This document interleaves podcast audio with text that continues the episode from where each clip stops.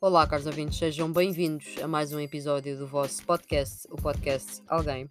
Meu nome é Ana Bento, como já sabem deveriam saber, e hoje estou aqui para falar de política no mundo. Vou do Brasil, a Itália, a Portugal, à Suécia, não vou à Inglaterra porque estamos todos fartos de ouvir falar da rainha, não é? Não há aqui apoiantes, há aqui monarcas. Só para saber. Bem, Brasil. Eu acho que há aqui uma coisa que deve ser falada antes de mais, porque eu não sei se as pessoas têm mesmo consciência disto. Estas eleições, não, isto não é só Lula e Bolsonaro, não, isto são eleições gerais. Nós estamos a eleger 27 uh, governadores ou governadoras e vice-governadores ou vice-governadoras, não é? Um presidente, um vice-presidente. Isto, isto vai ser qualquer coisa como uma eleição geral num país que tem 500 e qualquer coisa de deputados federais e mil e qualquer coisa de deputados estaduais, distritais, como quiserem. Não é? Vamos, vamos ter consciência disso. Portanto, como sabem ou deveriam saber, as eleições gerais no Brasil vão acontecer dia 2 de outubro de 2022. Primeiro turno, 30 de outubro, caso exista um segundo turno. E nesses dias vai, vai eleger-se presidente, vice-presidente e o Congresso Nacional. O Congresso Nacional, assim explicando por miúdos, é, um, é o órgão constitucional que no âmbito federal exerce as funções do poder legislativo. No fundo é isto, é? Bicameral, já ia entrar aqui em muita coisa. Coisa arada, como dizem, como dizem brasileiros. Coisa arada que é a nossa expressão portuguesa para boas cenas. Eu acho que coisa arada é muito mais giro do que boas cenas. Mas isso sou eu e as minhas opiniões, um, que não têm nada a ver com política. Estou a desviar-me, peço desculpa. Portanto, eleições gerais. Isto é mais do que Lula e Bolsonaro. É giríssimo vocês irem pesquisar mais a fundo estas, estas eleições. Pesquisem, como é óbvio, Lula, Bolsonaro, estejam sempre em cima do, do acontecimento mas divirtam-se a pesquisar o resto, porque garanto-vos que é fantástico. É uma confusão. Eu fico fascinada porque é uma confusão. Mas bem, focando agora, só queria deixar aqui esta nota. Focando agora em Lula e Bolsonaro. Como é que isto está em termos de disputa, não é? Porque já, já há sondagens a dizer que numa possível segunda volta, se existir segunda volta, o Lula conseguiria ter 54% dos votos, em comparação com os 38% de Bolsonaro nesta, nesta imagem específica. Já a malta a dizer que nem há segunda volta, porque na primeira volta o Lula ganha. Mas eu quis perceber um bocadinho mais e queria perceber nas diferentes zonas do Brasil como é que estava a situação. Então eu fui pesquisar um bocadinho descobri que desde o final de agosto o IPEC fez recortes dos diferentes estados uh, tendo em atenção as zonas de voto. Uh, e esteve a recolher intenções de voto relativas aos dois, aos dois líderes, uh, Lula e Bolsonaro. E o que eu retirei daqui, o que eles retiraram daqui, não é? Foi o Lula vence, venceria, não é? Nos dois estados com a maior quantidade de eleitores: São Paulo e Minas Gerais. São Paulo, percebam a dimensão disto: São Paulo e Minas Gerais têm mais de 50 milhões de eleitores. Lembrem-se que nós somos 10 milhões, não é? Aqui esta, esta pontinha da Europa. 50 milhões de eleitores. Isto é cerca de 32,5% da população eleitoral do Brasil. População eleitoral, atenção. O terceiro maior colégio eleitoral, digamos assim, é o Rio de Janeiro, onde Bolsonaro aparece à frente, sim. Ainda que uh, por 1, 2%. Portanto, residual, quase, vá. As maiores diferenças são na Bahia, que é o quarto maior colégio eleitoral, em que o Lula tem 61% das intenções de voto e Bolsonaro só tem 20%. Em Pernambuco, que é o sétimo maior, o Lula vence por 62%. No Ceará, que é o oitavo maior estado, uh, 57% para o Lula. E é assim, não vamos também esquecer que o Estado cearense é a casa de Ciro Gomes, do PDT. Que eu nem, nem quero falar muito de Ciro Gomes aqui, gostava de falar de Ciro Gomes noutro episódio, porque Ciro Gomes disse qualquer coisa como, e portugueses que estão desse lado ouçam-me com atenção, Ciro Gomes disse que gostava de acabar com a polarização entre Bolsonaro e Lula e arranjar ali um centro, não é? E conseguir transformar a qualidade de vida do Brasil na qualidade de vida de Portugal. Ah, pois. Pesquisem isto. Foi uma afirmação dele, que ele queria colocar a qualidade de vida de Portugal ali no Brasil. Tem tudo a ver, não é? Tudo a ver. Achei, achei uma gracinha. Uh, Ciro Gomes no seu melhor. Mas pronto. Ciro Gomes não é para aqui chamado. Mais a sul. Rio Grande do Sul. Lula está também à frente Bolsonaro. Para terem aqui uma ideia, aqui, aqui em Rio Grande do Sul seria 42% para o Lula, 34% para o Bolsonaro. Quinto maior colégio uh, eleitoral do país. E mais, uh, temos também uma zona onde vence Bolsonaro, o Distrito Federal, chama a atenção, né? porque é o centro político do país, é a casa do Presidente da República, e lá o Bolsonaro vence apenas por 42% a 38%. É ali um empate técnico, não é? Assim como no Rio de Janeiro. Portanto, não sei se a vocês isto vos trouxe outra visão, mas eu acho que ter a noção dos colégios eleitorais, desta análise, da dimensão de cada um, perceber qual é que é o maior, o primeiro maior, o segundo, perceber isto tudo, o primeiro maior, que expressão horrível. Qual é o maior e, o, e, o, e os sucessivos fez-me ter uma visão diferente. Portanto, Lula continua à frente. Eu, se eu tivesse que apostar, se ele ganhava, eu gostava que ele ganhasse logo numa, numa, primeira, numa primeira volta, não é? Para não haver segundo turno, mas se eu tivesse que apostar, eu diria que eles vão os dois a segundo turno e que Lula depois ganha a 30 de outubro. Um, isto é a minha aposta baseada em epá, naquilo que eu, que eu tenho pesquisado e, e, e, na minha convicção. No fundo é isto, a minha convicção, a minha, a minha ideia do que se passa. Um, mais Itália. Itália. Itália tem eleições legislativas dia 25 deste mês, sabiam? 25 de setembro. E duas visões completamente diferentes da União Europeia vão estar em confronto nestas legislativas de 25 de setembro. Porque a candidata da extrema-direita, Giorgia Meloni, uh, está a dar que falar. Na terça-feira passada, ela. Um, discursou em Milão. E falta muito pouco para dia 25, vou já deixar isto aqui na mesa, é dia 18, malta. E disse: se eu ganhar, a diversão acabou para a Europa. E defendeu o princípio da subsidiariedade. Subsidia... Ai, nunca consigo dizer esta palavra. Subsidia... Ai, eu tive o dia inteiro a atender ao público. Não, não me julguem. Vocês perceberam. Um... A Meloni, e é isto que eu vinha aqui dizer, a Meloni refere-se ao quê? Refere-se ao princípio que vai delimitar o exercício de competências da União Europeia e dos seus Estados-membros, que determina, determinando assim, não é, que Bruxelas apenas intervém se a sua ação for mais eficaz a resolver questões políticas ou sociais que é prosseguida pelos 27 no palco, mais imediato com capacidade para as solucionar. Não é? Fundo é isto. A afirmação desta mulher é uma afirmação, isto é perturbador, não é? Eu, pessoalmente, acho que se o centro-direita governar em Itália, um, isto vai dar que falar. A Meloni lidera uma coligação direita com Matteo Salvini, o dirigente da Liga, que no Parlamento Europeu pertence ao grupo eurocético, nacionalista, populista, hum, não? Uh, e uma coligação com o ex-primeiro-ministro italiano Silvio Berlusconi, líder da formação Força Itália, que pertence ao Partido Popular Europeu no, na União Europeia. Uh, a sua coligação está em primeiro em todas as sondagens, contra a coligação de esquerda liderada pelo PD de Henrique Leta.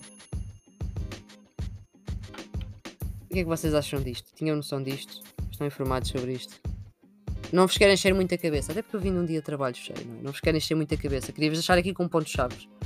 Um, portanto, são estas as duas coligações, são estas as pessoas, e se eu vou aqui discutir as ideias e, e programas partidários, não sai daqui hoje, mas queria-vos deixar com estas questões, são grandes questões. Um, porque no fundo é. A Meloni não passa, não passa de, uma, de uma populista, assim. Ela afirmar coisas como a União Europeia devia ser um gigante político e não um gigante burocrático. Devia gerir as grandes, as grandes questões e deixar os Estados-membros. E, e os Estados-membros é que têm que gerir as questões mais próximas da vida dos cidadãos. É assim, eu não sou, eu não sou super, meu Deus, a União Europeia é fantástica. Não, não é, não é. Vamos ter noção que a União Europeia não é fantástica. Mas, ao tipar ao balo, quando chega alguém assim, plena Itália, não é? Uh, isso passa da cabeça, porque aqui já estamos noutra. Tipo, ela, esta, esta mulher virou-se. Eu odeio dizer tipo aqui, desculpem. Esta mulher virou-se e deu um exemplo nesta, nesta situação das grandes questões e das questões mais pequenas. Deu um exemplo da crise do gás e sustentou que a solidariedade na, na Europa e a solidariedade da União Europeia é relativa. Mas ela acha que, que, que, que, que, que a Itália ia resolver isto sozinha. Mas a Meloni disse: a Alemanha não quer impor um limite ao preço do gás porque tem contratos com a Rússia, com a Rússia uh, Gazprom e não lhe dá jeito. E de repente está a mandar estas coisas para o ar e, e as pessoas comem isto, não é? ela disse eh, eh, uma frase que me deixou chateada: Não deixem que Bruxelas faça coisas que Roma pode resolver melhor. E não deixem Roma sozinha a resolver coisas que esta não consegue solucionar sozinha. Então, digam-me no final de contas o que é que esta mulher quer. Ela quer que Roma resolva as coisas sozinha ou não? Porque no fundo é isto. A Roma consegue resolver algumas coisas, mas como faz parte da União Europeia, não é? As coisas que Roma não consegue resolver sozinha, as coisas maiores, a União Europeia vai lá dar uma mãozinha como faz com Portugal, como faz com os 27 Estados-membros. E esta mulher vem dizer uma coisa destas que não faz sentido. Esta frase é uma contradição completa e as pessoas comem isto. A sério, se há fachos que me chateiam, são os fachos italianos. É que eu não tenho paciência. Não tenho paciência, malta. Desculpem lá, mas é assim, não. Isto é um conservadorismo que nem tem pés nem cabeça. Percebem? Nós cá queixamos-nos porque temos, temos uh, protótipos de fachos no Parlamento, mas, mas o Chega, no fundo, e nós gozamos tanto com o Chega, que o Chega se aproveita das questões uh, negativas para subsistir, porque sem elas não iria subsistir, mas é igual em todo lado. A extrema-direita é assim e a extrema-direita deve ser encarada com estes olhos. Não devemos só dizer, ah, a Meloni disse esta frase polémica, horrível. Não, vamos a fundo. Não vamos só ficar naquela frase polémica, vamos pegar em mais 7 ou 8 e vamos explicar a alguém: epá, esta mulher não, não, não. Isso é populismo puro. É uma encenação, é teatro. É política, teatro. É populismo, é política por parte de uma mulher que se posiciona na extrema-direita do espectro político. É isso. Epá, não, não. Eu acho que dia 25 de setembro vamos ter, eh, vamos ter aqui um problema.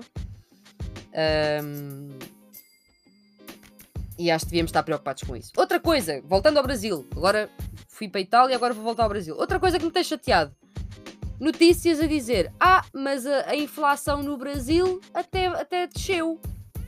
Desculpem lá, não estou a entender. Primeiro que tudo, vamos só pôr aqui dois termos importantes na mesa. O IPCA é o Índice Oficial do Governo Federal para medir as metas inflacionárias Isto é assim desde 1999, desde julho de 99.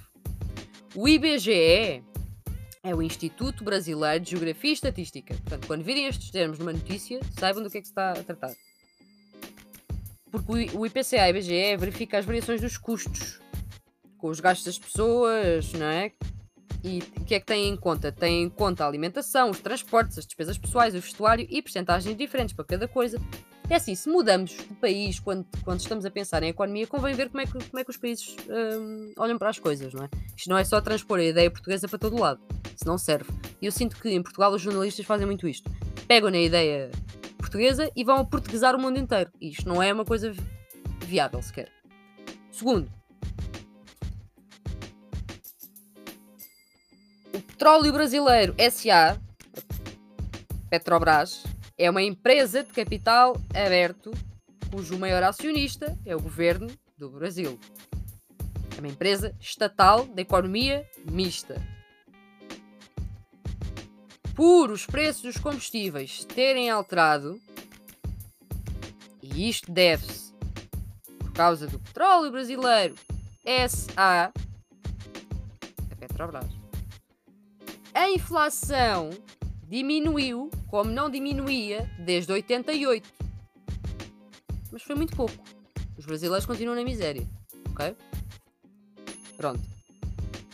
Conforme esta empresa oscila, facilmente a inflação vai oscilar. Portanto, não me venham com notícias de última hora, de meu Deus, no ranking dos países, o Brasil de repente, o Brasil de repente não virou um conto de fadas, não é? O Brasil de repente está a mesma coisa. Vamos lá ter um bocadinho de noção. Falando, já que estou a falar da empresa, esta empresa, para terem noção do tamanho, ela funciona atualmente em 14 países, no segmento da energia. Prioritariamente na área da exploração, da produção de, da área de, de, refinar, não me estou lembrar do termo correto, comercialização e transporte de petróleo, gás natural e os seus derivados. Em 2020, pela Forbes, 2020 sim, a Forbes classificou-a como a 70 maior empresa pública do mundo. Estamos a ter noção? Ou ainda não estamos a ter noção? Esta empresa existe desde 53, 1953. Parou de ser um monopólio do petróleo no Brasil em 97, mas continua a ser uma das mais importantes produtoras do produto.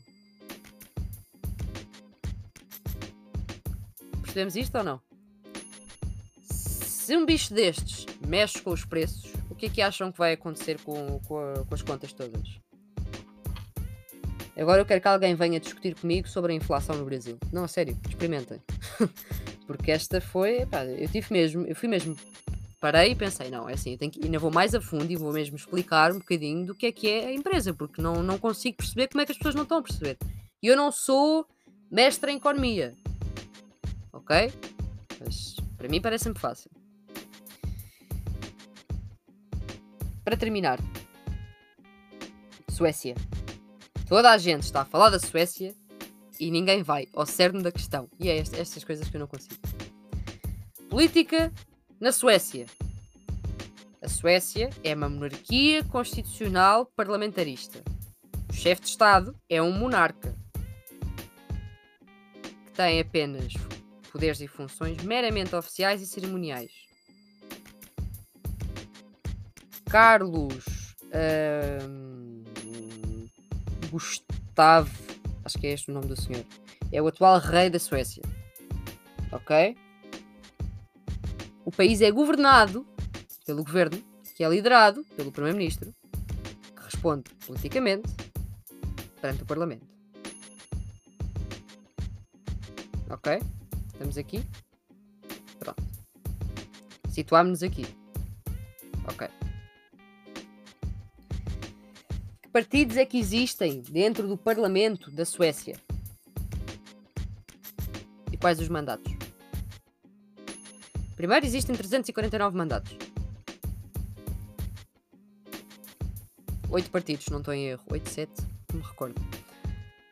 Um, Partido Social Democrata, centro-esquerda. Partido Moderado, centro-direita.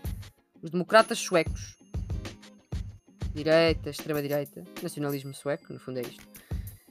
Partido do Centro, o Partido da Esquerda, Social-Democracia, Esquerda, os Democratas Cristãos, Democracia Cristã, Centro-Direita, os Liberais, Liberalismo Clássico, Centro-Direita, Centro, o Partido Verde, Ecologismo, Centro-Esquerda, pronto. Mandatos, quem é que está? Eu disse pela ordem. Uh, o partido com menores mandatos, com menos mandatos. Ai, desculpa, eu estou a falar tão mal. É o Partido Verde, tem apenas 16, e o partido que tem mais mandatos é o Partido Social Democrata, que tem 100. É isto, ok? Oito partidos com representação parlamentar. Eleições. Todos os membros do Parlamento são eleitos através de eleições gerais a cada 4 anos. Ok? Todos os cidadãos suecos maiores de 18 anos podem votar. Os partidos têm de obter um mínimo de 4% nas eleições para poderem ter representação parlamentar, ou 12% numa dada região eleitoral. Ok? Para formar governo, o Primeiro-Ministro deve apresentar uma lista de ministros para aprovação pelo Parlamento. Paralelamente à eleição do Parlamento, é feita em simultâneo a eleição para os governos regionais dos condados, porque lá são condados, e a eleição para os governos municipais. Qualquer referendo, local ou nacional, é efetuado ao mesmo tempo. Ok? Estamos a acompanhar?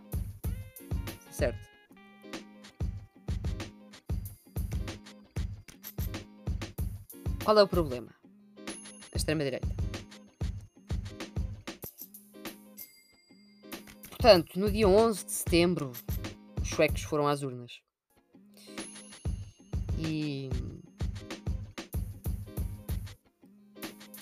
Eu não consigo bem dizer o nome dela. Magdalena Andersson, líder do Partido Social Democrata, o partido que tinha mais mandatos, acabei de vos dizer isso, e primeira-ministra até estas eleições. Percebeu que, que isto, era uma, que estava apertado. Ela, ela na, na, nas conferências de imprensa já estava. É assim. O Bloco da Direita conseguiu 176 dos 349 lugares no Parlamento. O que dá uma vantagem de 3 deputados face ao Bloco Social Democrata de Esquerda. 3 deputados. Portanto, a Suécia virou à direita. Além da viragem à direita, a notícia destas eleições foi o facto dos democratas da Suécia serem agora o segundo partido com maior votação no país à frente dos moderados, o partido que historicamente lidera a direita sueca e ligeiramente atrás do Partido Social Democrata, sendo o mais votado. Perde as eleições feita a contagem de deputados de cada bloco com o objetivo de formar governo.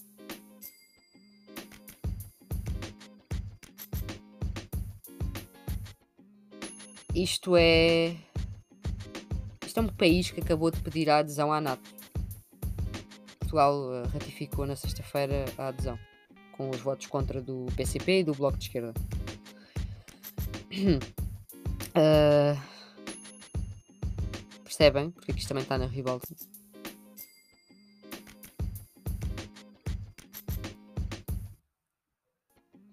Suécia, para terem assim uma ideia, tem uma dimensão idêntica à de Portugal, 10 milhões de habitantes. Em 2015 abriu portas a muitos refugiados da Síria, Iraque e Afeganistão, 150 mil, se não estou em erro. Um, isto, isto encheu hum, os ghettos né, de Malta, não havia uma política bem sucedida de integração, o que falhou, falhou e falhou por políticas mal conduzidas. E o tema da imigração é sensível à direita e à esquerda. E durante a campanha, a própria ex-primeira-ministra social-democrata deu garantias de um maior controle na concessão de vistos e disse que o país não hesita na deportação de quem não os tem. E isto é treta, porque a Suécia, tal como nós, não, não é um país rígido na, na imigração. E a criminalidade é uma das coisas que tem marcado imenso o país. Uh, não sei se se lembram disto, mas em agosto, na cidade sueca de Malmo, houve um tiroteio, um episódio assim mediático, porque, porque fez 44 mortos, o número mais elevado de sempre, e isto teve a ver com confrontos de gangues. E, e tiroteios e gangues não são uma novidade na Suécia. A Suécia não é. Não estava assim com uma luz verde em cima, meu Deus, paraíso. E agora de repente virou à direita e ai meu Deus, não, está mal. Não. A Suécia já tinha muitos problemas. E, e agora virou à direita. um...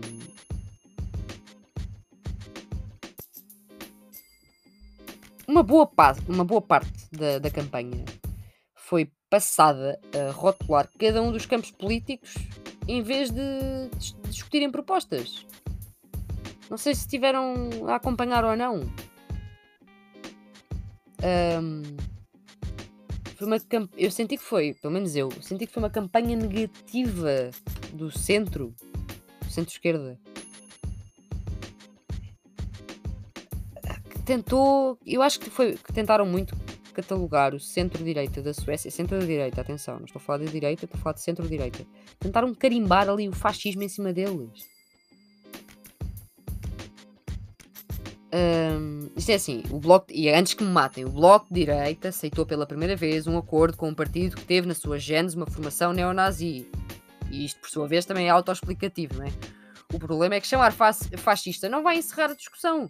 Eu, eu acho que em Portugal isto também acontece muito. Imaginem, chamarmos fachos à malta do Chega não resolve a cena.